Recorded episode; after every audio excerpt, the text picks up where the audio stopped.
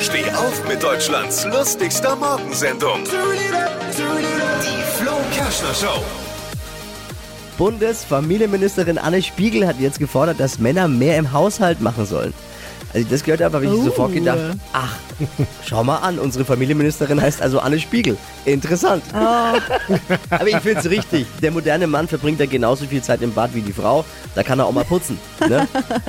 Frauen leisten durchschnittlich pro Tag 4 Stunden 29 unbezahlte Arbeit im Haushalt, Männer nur eine Stunde 48. Ach krass, siehst Was, du mal. was gehört dazu? Putzen, abwaschen, einkaufen, aber auch die Kindererziehung. Äh, Kindererziehung fällt bei uns aber weg. Hä, aber du hast doch Kinder. Ja, aber die erziehen wir nicht.